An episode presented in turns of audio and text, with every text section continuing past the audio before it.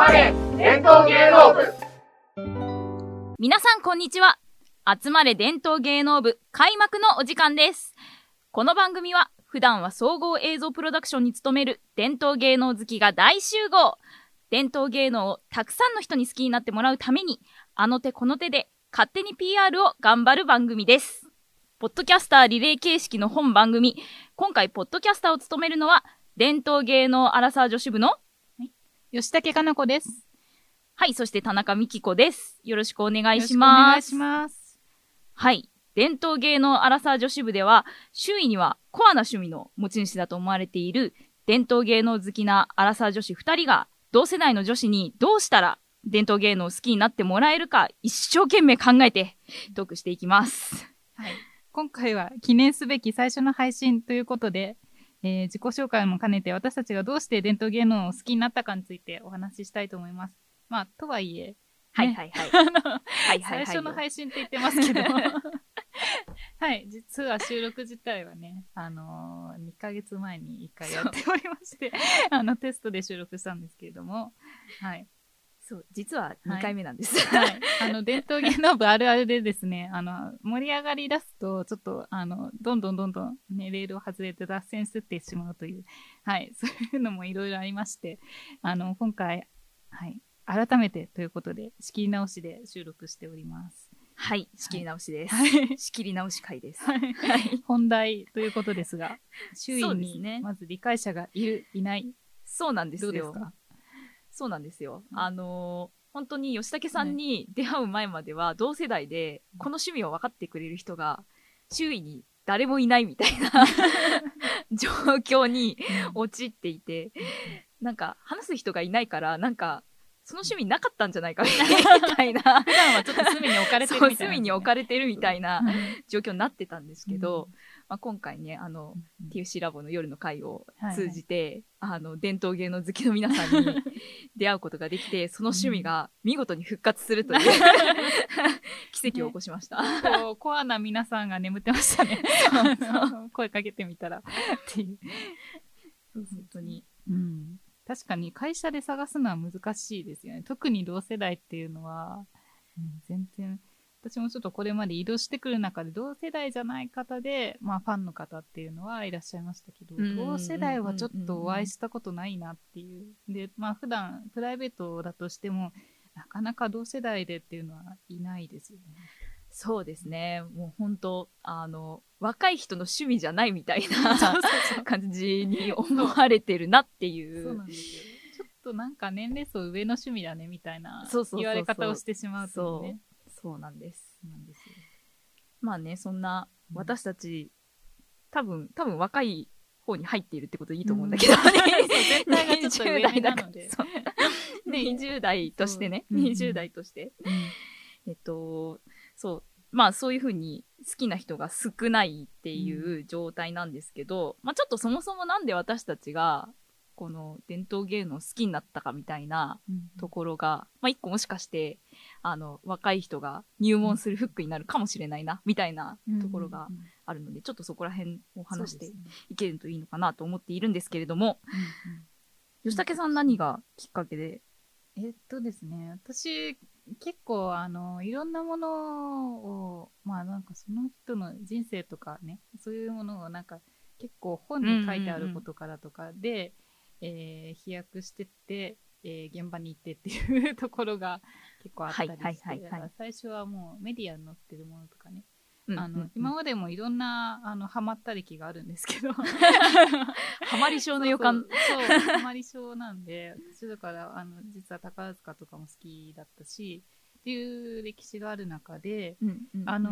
ーなんでしょうね。直接のきっかけとなったのはあの私ね習い事でちょっと浅草に行ってたっていうのもあってあの頭の隅に常に浅草っていうワードがちょっとちらついてた時期があって、はいはいはいはい。で、えっ、とですね、あのーそんな時に、まあ本が好きなんで、あの本屋さんちらっと寄ったらですね、あの、この浅草の勘三郎っていうね、あのーなんだこの荒井治さんっていう、あのーお扇子屋さんが書いた勘三郎、勘三郎さんと平成中村座の奇跡っていうね、あの本がに出会いまして、はいはいはい。で、まあなん、なんだかはよくわかんないけど、とりあえずなんか興味あったので、あの、読み始めたんですよ。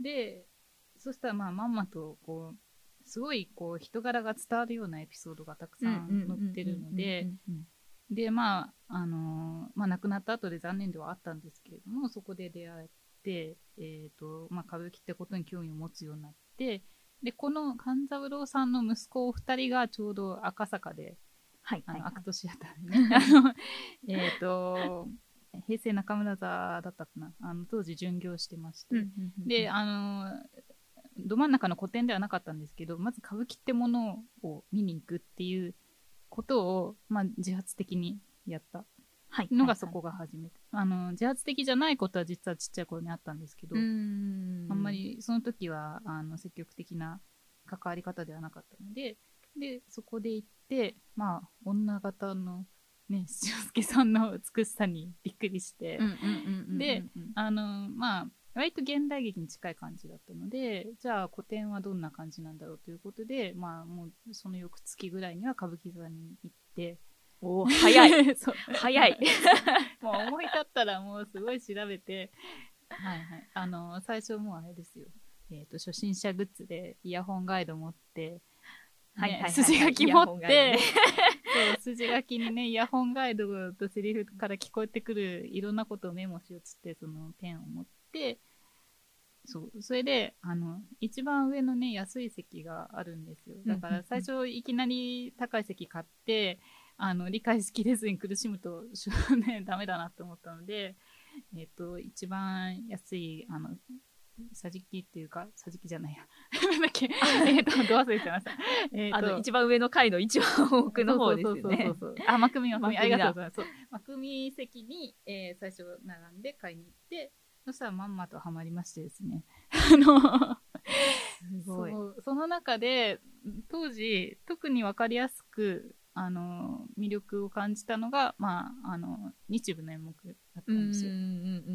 で、あの、市川猿之助さんが踊ってらっしゃったんですけど、やっこ道成寺っていう変化物の舞踊を踊っていて、で、なんかもう、そこで一気に世界観に引き込まれまして、で、そこから結構通うようになってきたっていうのが、うんうんうん。ね、話すと長い。本から、だから期間としては短いんですよ。その、あの、はいはいはいはいハマるまでのね、期間は一気にハマったんですけれども、そういうわけで、はい。あの、本からあっという間に舞台の方に引き込まれていったっていう経緯があります。すごいですね。フローが早いっていうのと、フローが早いのが一個と、あと、幕、幕見席から入ってるっていうのがなんかすごいなって思います。なんか私の中で幕見席って、クロートの席みたいな イメージなんですよ。なんとなくね。はい。でも、なんかそこ、でもあえ、うん。逆にね、そこから入って、で、幕見だと安いから回数見れるっていうのはやっぱり大きいメリットだから、なんかそれで回数重ねるっていうのも入門としてはね、うん。ありなのかもしれないですね。そう、だから、うんうんまあ、日本人からしたら、もしかしたら、普通の席が、まあ、入門っていうか、あの、なのかもしれないんですけど、うんうんうんうんなんか、例えば旅行できた外国人とか、はいはいはいはい。で、結構多いんですよ、やっぱ、幕見席って、そういう方たちも。そうなんですそうだからね。ちょっと時間空いて、で、歌舞伎っていうカルチャーを知りたいみたいな。はいで、そこでちょっと並んで、で見てみようっていうのが、やっぱりそこの入り口になってるところもあって、うんそれはどっちかっていうと、その、それに近い形ですかね。あの、最初は、あの、時間だって、えっ、と、昼の部、夜の部とかだったら3、4時間あるじゃないですか。はい。なので、そこちょっと耐えきる自信ないなと思ったら、まずちょっと幕見でなんか見てみるかっていう入り方ありかなと思います。確かに確かに。なるほど。ちょっと入門が私はちょっと違う角度だったから、あそういう見方もあるんだなっていうのすごい今うん思いました。みきこさんのはね、すごいですもんね。すごいのかな？ないかなのか経験できることじゃない。むしろこれを、あの、うんこれは人、人に参考にならないといううか、人にならないんじゃないかみたいな話なんですけど、あ、でも、吉武さんも一応歌舞伎がね、うん入りとしてあって、そう私も入りは歌舞伎だったんですよ。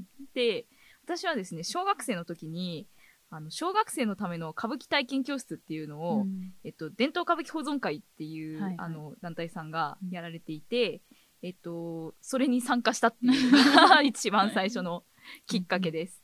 で、これ、そう、なんか見直してみたら、うん。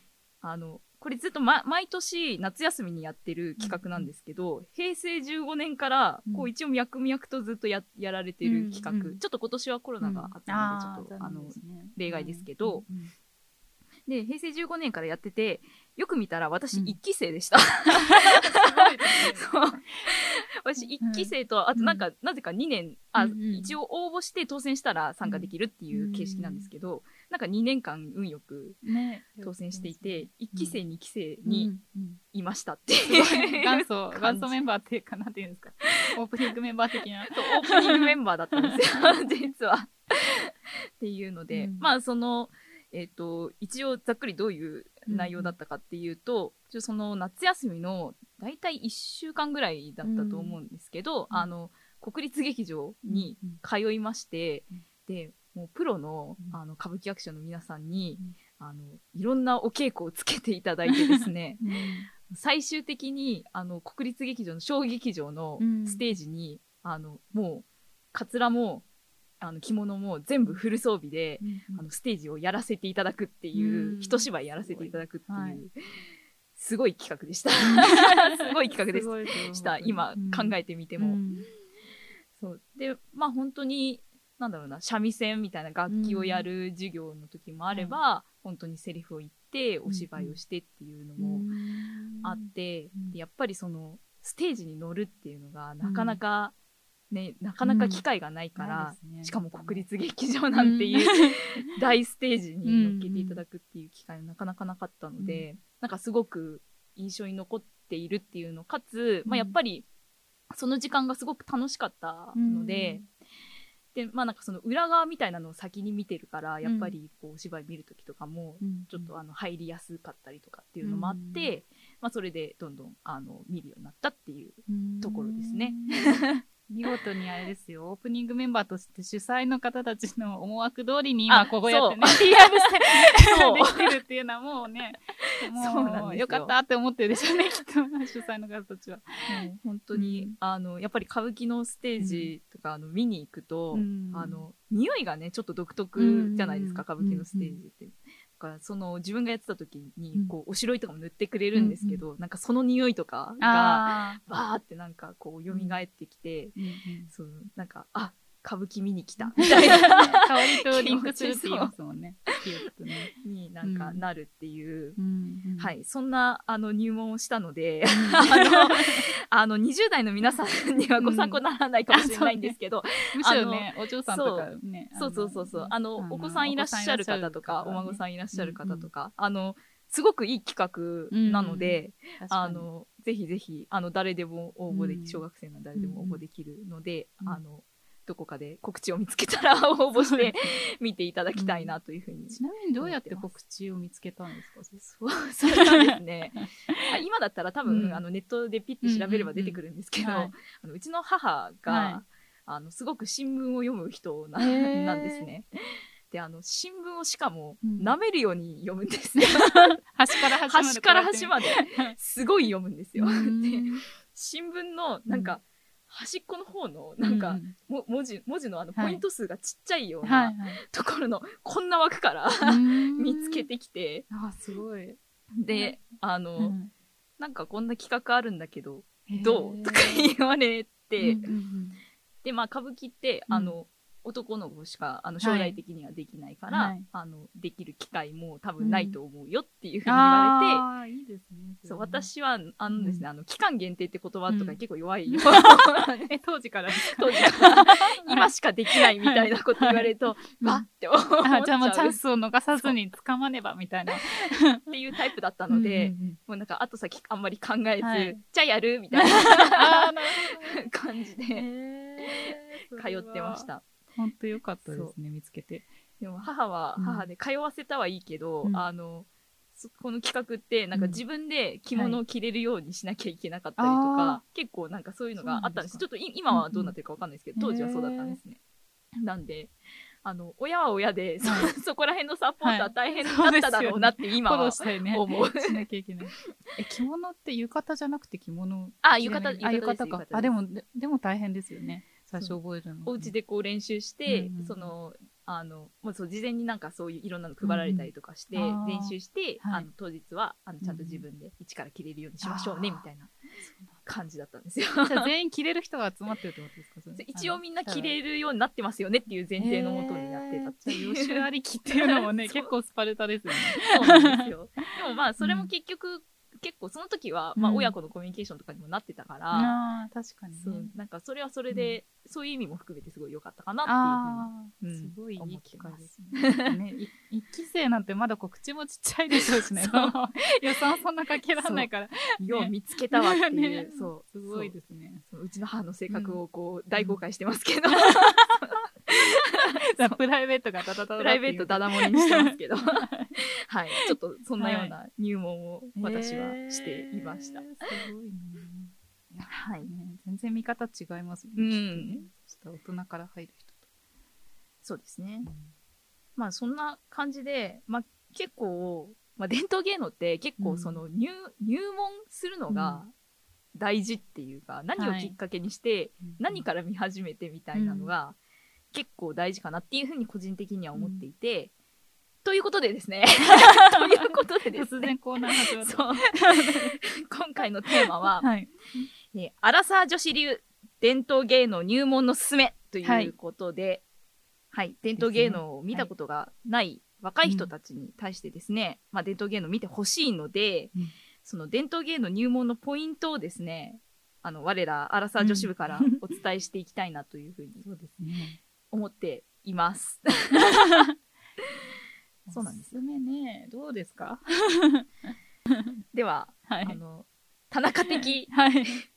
で、私、あの、伝統芸能いろいろ興味あるんですけど、うん。あの、えっと、ベースは歌舞伎から入っているので、まあ、ちょっと歌舞伎っていう視点でね、お伝えしたいなと思ってるんですけど、田中的歌舞伎入門の極意はですね、一個だけ本当に、あの、誰に聞かれても伝えていることがあって、はい。それは、あの、勧進帳から見るなっていうことです。お、お箱ですけどね。そうなんですよ。うん。あの、勧進帳って、まあ、その、うんお箱って言われている演目うんで、、多分、タイトルだけだったら、うんおそらく誰でも聞いたことがあるはい。ので、まあ、多分、例えば、まあなんかいろいろあって、まあ、歌舞伎見に行くことになりました。でも演目どれ見に行ったらいいのかなみたいな感じになっうんうんうんて、じゃあとりあえず知ってるやつに行くかみたいな、はい。ありがちな、タイトルから入るっていうね。そう、うんあの、流れあるじゃないですか。で、あの、勧進帳から見ると、確実に戦線離脱することになります。その心をお願いします。はい。あの、勧進帳はですね、はいあの、すごく素晴らしいステージではあるんですけれども、あの、動きがめちゃくちゃ少ないんですよ。うん動きが少ないの。はい。本当に あの、セリフを基本的に見せる、あの、お芝居なので、はい。あの、動きを極力、あの、減らすことが美学みたいな ぐレベルの、あの、はい動きの少なさなんですね。はい。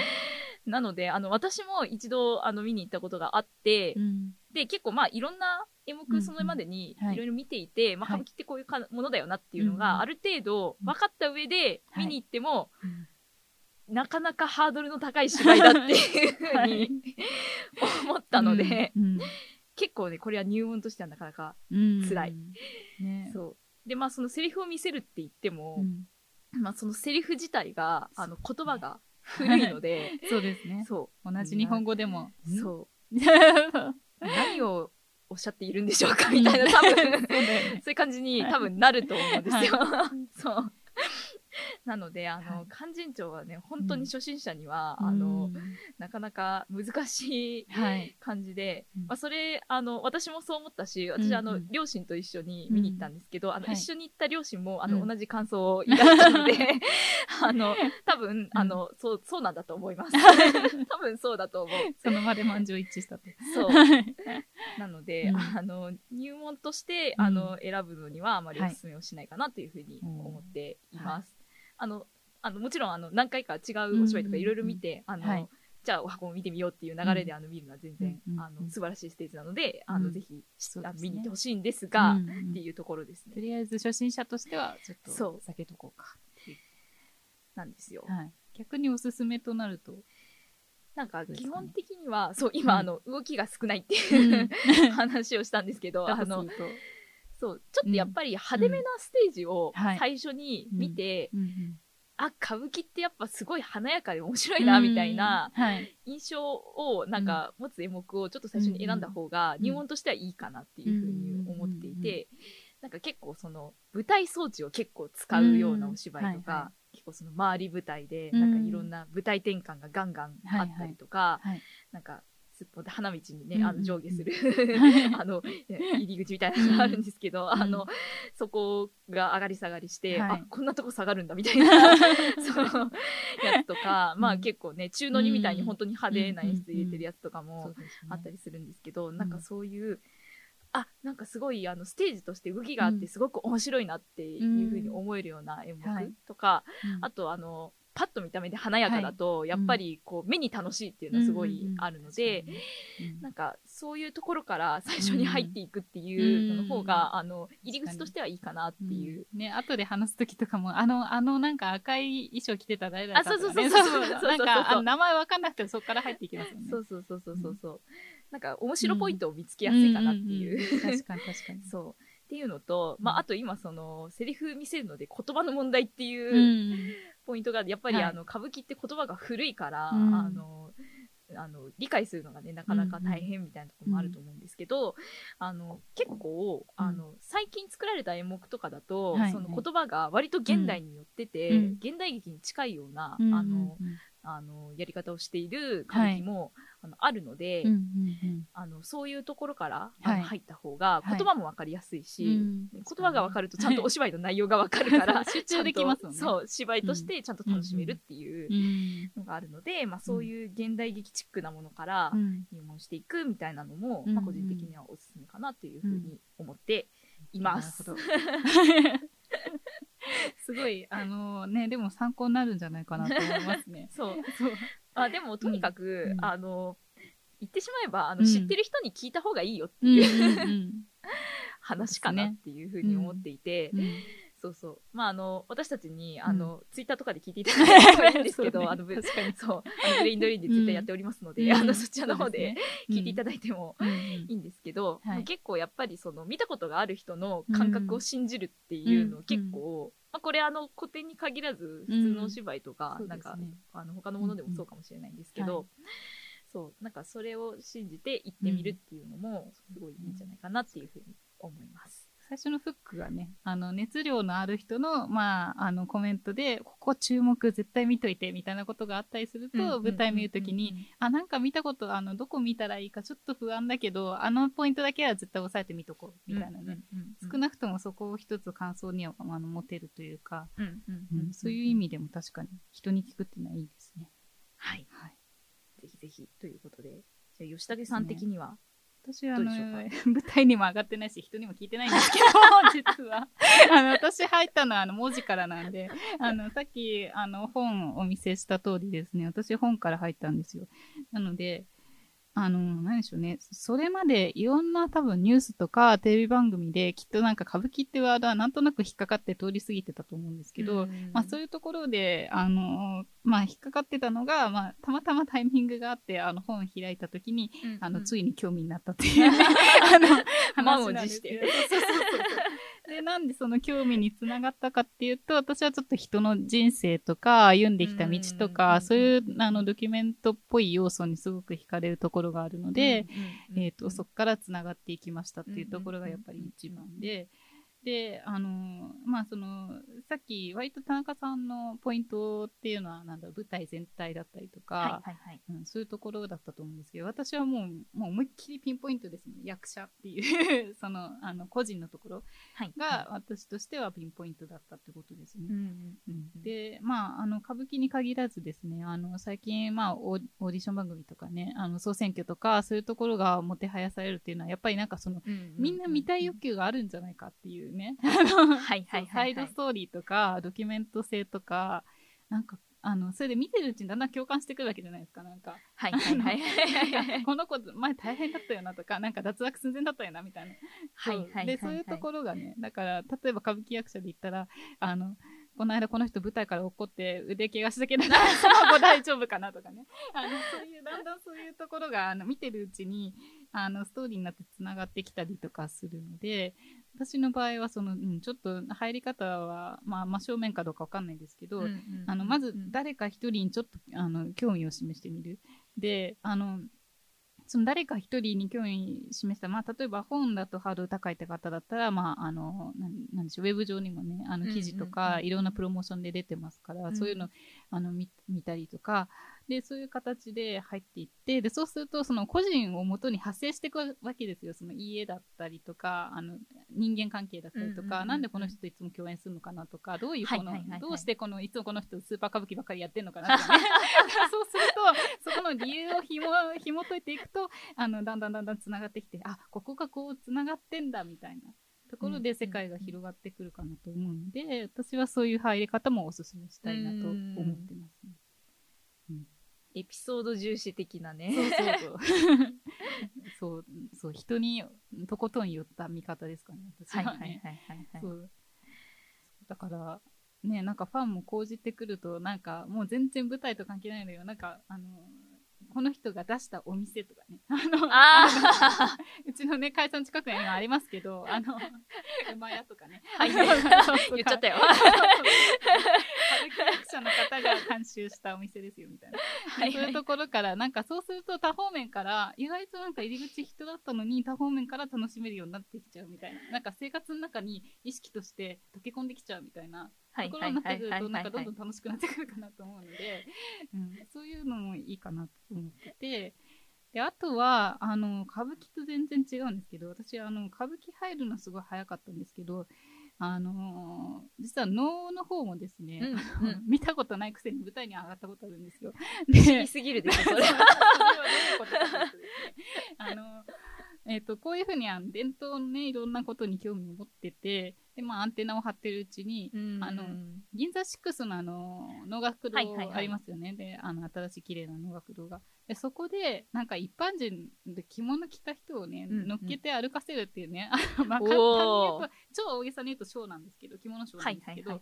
それをやってくださるっていうのを告知を見つけて、で、まあ結局何がしたいかって多分、あの、お着物のね、あの、普及っていうところがあるあるんだと思うんですけど、で、そこで、能舞台って多分私能習わなかった、の習っても乗れるかわかんないし、まだ、まだ習ってもいないし、でもちょっと乗れるんだったら乗ってみたいなっていう ね、非常に安易な入り方なんですけども、あの、それで、あの、応募して行ってみたところですね、うん能舞台にじゃあ、あの、例えばね、間違えて、あの、旅履かないで乗っかっちゃったら、もうスタッフがね、鬼の形相で、あの、走ってきて止めに入るとかですね、あの、あの、控え室のところの楽屋のところで、着替えてきて、ポンって間違えて置いたところが、そこは置いちゃダメですってなってたりとか、なんか、あ、能にもこういう理由があって、ここに置いちゃダメなんだとか、あの、こういうところに、あの、こういうふうに、あの、なんだろうな、対峙するのは、そういう、ん。そういう理由があるんだっていうことを、まあ、まずその、なんでしょうね、いきなりその環境に放り込まれることで、はいはいはいはい。まあ体感としてどんどんどんどん入ってくるっていう。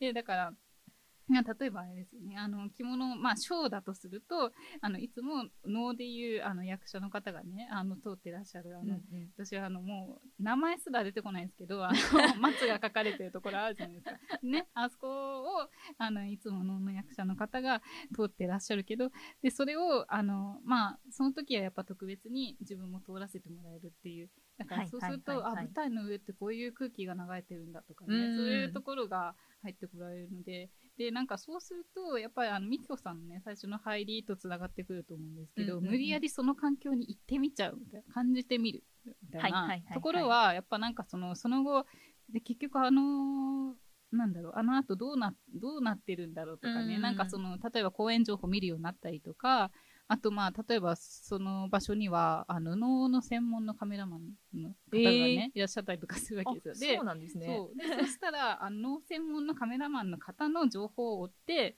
あこういうの撮ってるんだとか、うんそういうふうにだんだんだんだん広がっていく。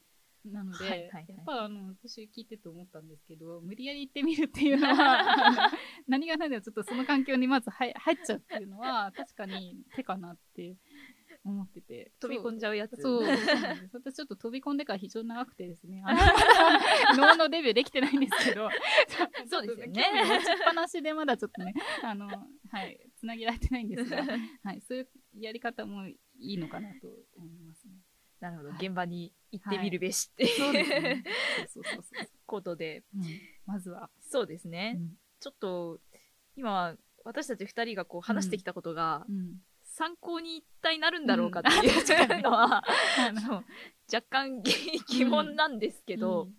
まあでもねなんかうん。何かしら、あのまあちょっと入門してみようかなってうん。いうのをきっかけに、ね、なったら。だどれかでもフックになったらいいなとそう思います。ねそうそうそうそう嬉しいなっていうふうに思ってるんですけど、はい、でえっ、とちょっと今あの、現場にね行くのが大事だよねみたいな、現場行ってみるのがいいんじゃないかみたいな、話が、えっとはい。出てきたんですけど、うん。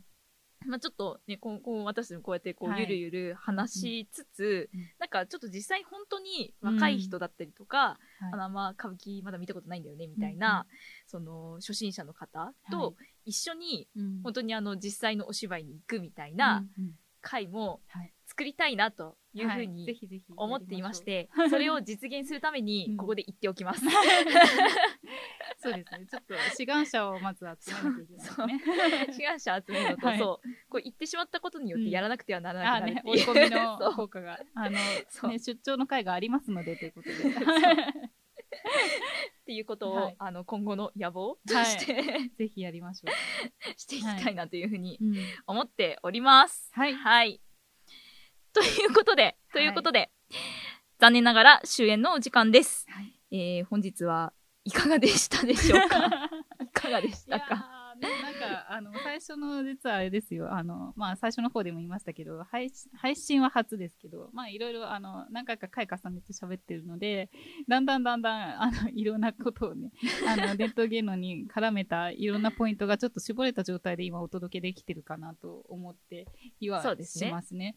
で、あの、なので、で、こうやって話してる中で、あ、次は何について話そうかなとか、こういうところがヒントになるかも、みたいなところは今日ちょっと話しながら出てきたりもしてるので、はいはいはいぜひ、はいあの、次につなげて、はい。なんとね、はい喋、ってたら30分超えちゃったんですよ。そうなんですよ。